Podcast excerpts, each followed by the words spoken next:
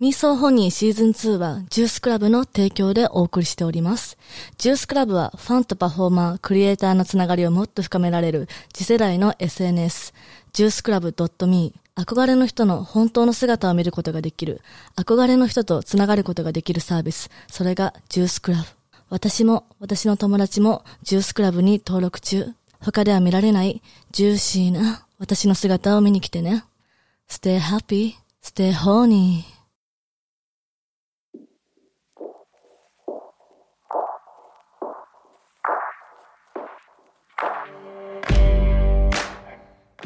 やっほー、ベイビーちゃん。ミーソーホニーの時間です。えっと、シーズン2からは、私の LA ストーリーっていうタイトルで、毎週金曜日6時からの放送は私の LA であった出来事を、まあ、パーソナルな出来事をみんなに配信しようと思ってます。えっと、1年ね、1年ほど、まあ、9ヶ月ほど LA に言ったんですけど、一応ね、国際結婚のつもりでね、まあ、前回のエピソードでみんなに話したと思うんですけど、サイコパス劇場は。で、まあ、国際結婚の平和な生活が待ってるって思ってたんですけど、実はそのうちの、えっ、ー、と、9ヶ月いたうちの6ヶ月間は、もうホテル暮らしでしてね、逃亡生活というかもう、彼からそのやばいやつから逃げ、逃げて、事件から逃げるっていう逃亡生活で、その6ヶ月間の間はもう一人で、ホテルとか友達ん家にいたりとかだったんで、私、実はめちゃめちゃ、めちゃめちゃ遊びました。はい。まあ一時期ね、1ヶ月パスポートも捨てられて、パスポートもなかった時代もあったり、パーティーはできない時もあったんですけど、それでも私は、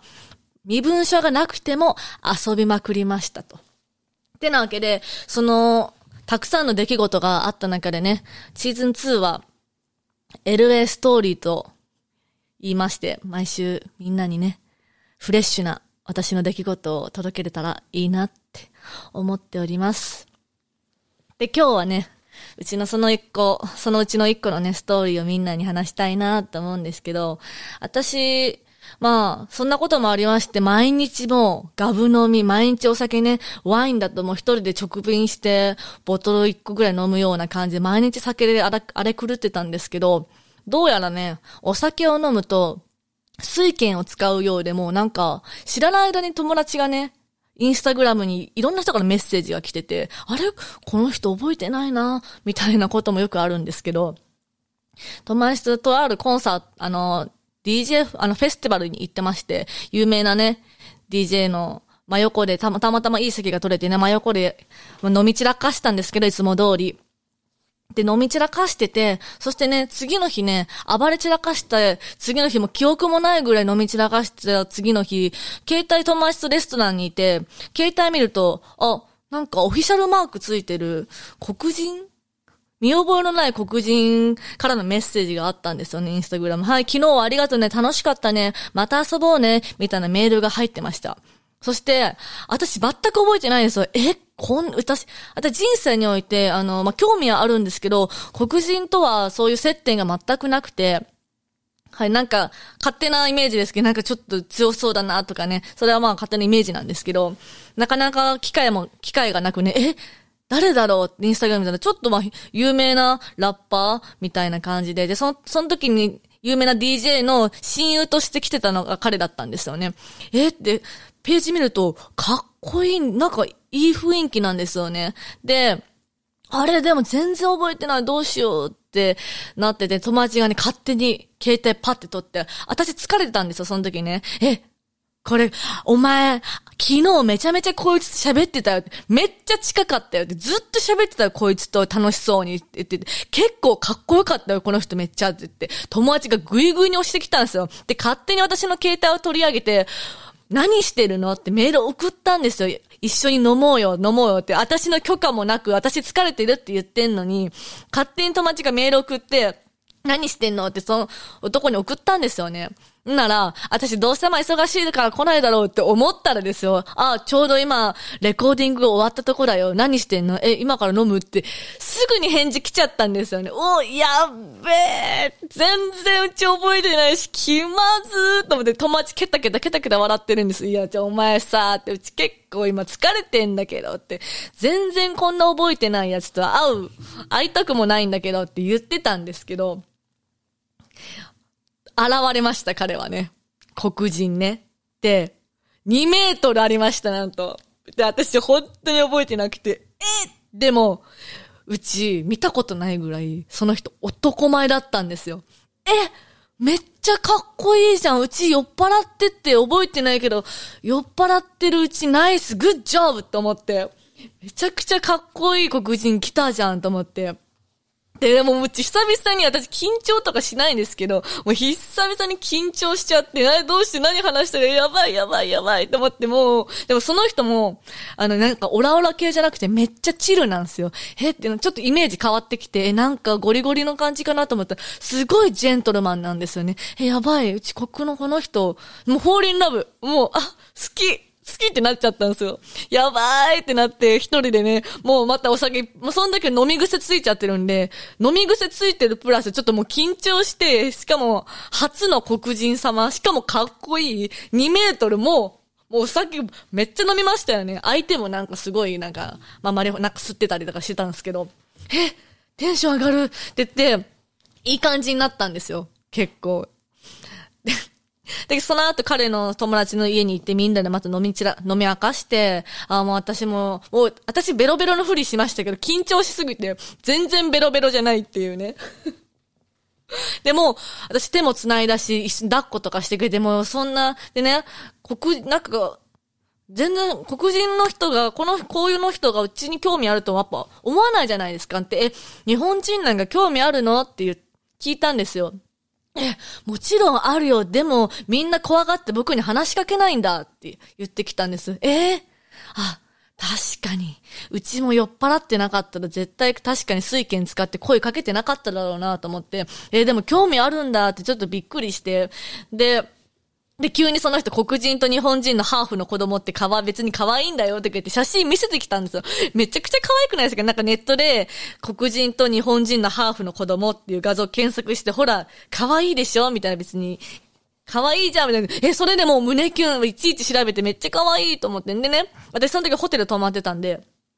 私、彼があの、わざわざね、と、私の遠いホテルまでね、送ってくれたんですよ。あ、めっちゃジェントルマンって言って、で、泊まりたそうにしたんです、私のホテルに。あ、でもこんなジェントルマンだったら、泊まらしてもいっか、と思って。てかもう、私はこの人興味津々だったんですよ、私。え、ちょっと、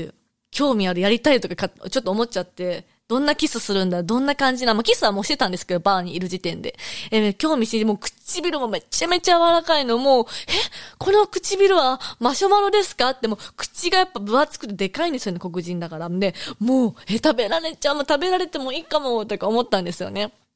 で、まあ、あと、いいよ、ホテル泊まってきていいよ、遠かったしね、ドライブ、みたいな感じで、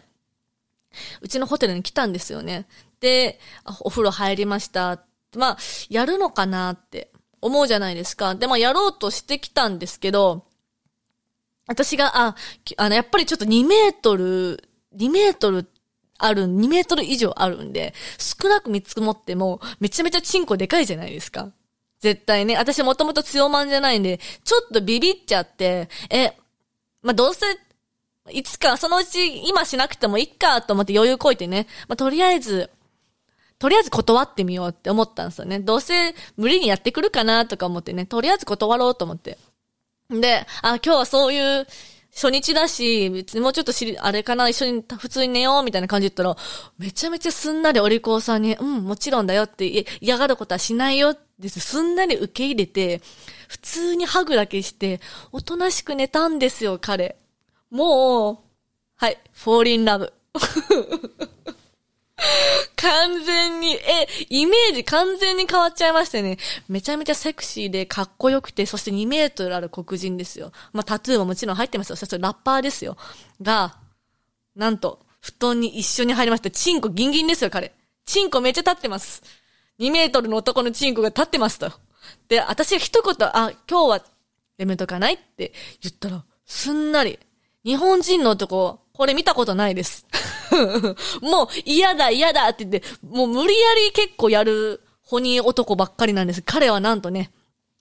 余裕があるのか何なのか、めちゃめちゃジェントルマンでした。おかげでね、逆にやりたくなっちゃって、ちょっと一回断ってぐらいで諦めないでよとまで思っちゃったぐらい、逆にそそられちゃってね。で、その後に、何回もね、デートしようと思っ、試みたんですけど、私、その時、ちょっと違う友達の家に泊まってて、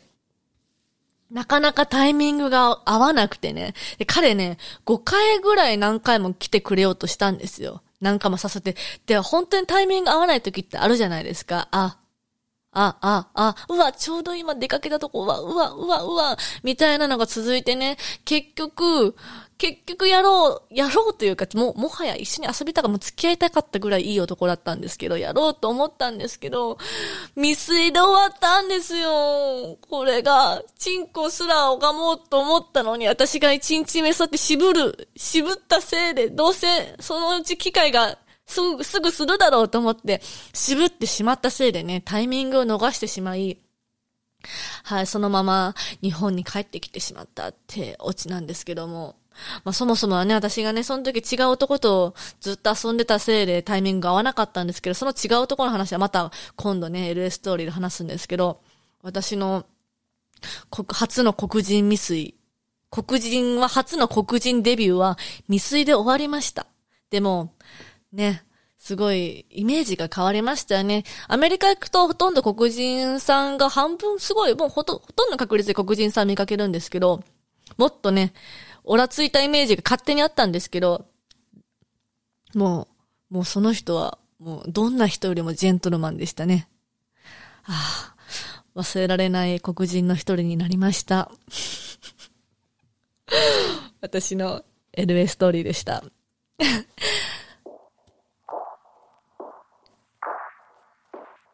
えっと、そして毎週、水曜日は、えー、っと、ゲストを迎えて放送してるので、それも忘れないでね、チェックしてくださいね。金曜日が私の LA ストーリー。で、毎週水曜日がゲストをお招きしております。そしてね、えー、Spotify、Apple から両方聞けるので、みんな、よろしくお願いします。以上、ミーソホニーでした。バーイ。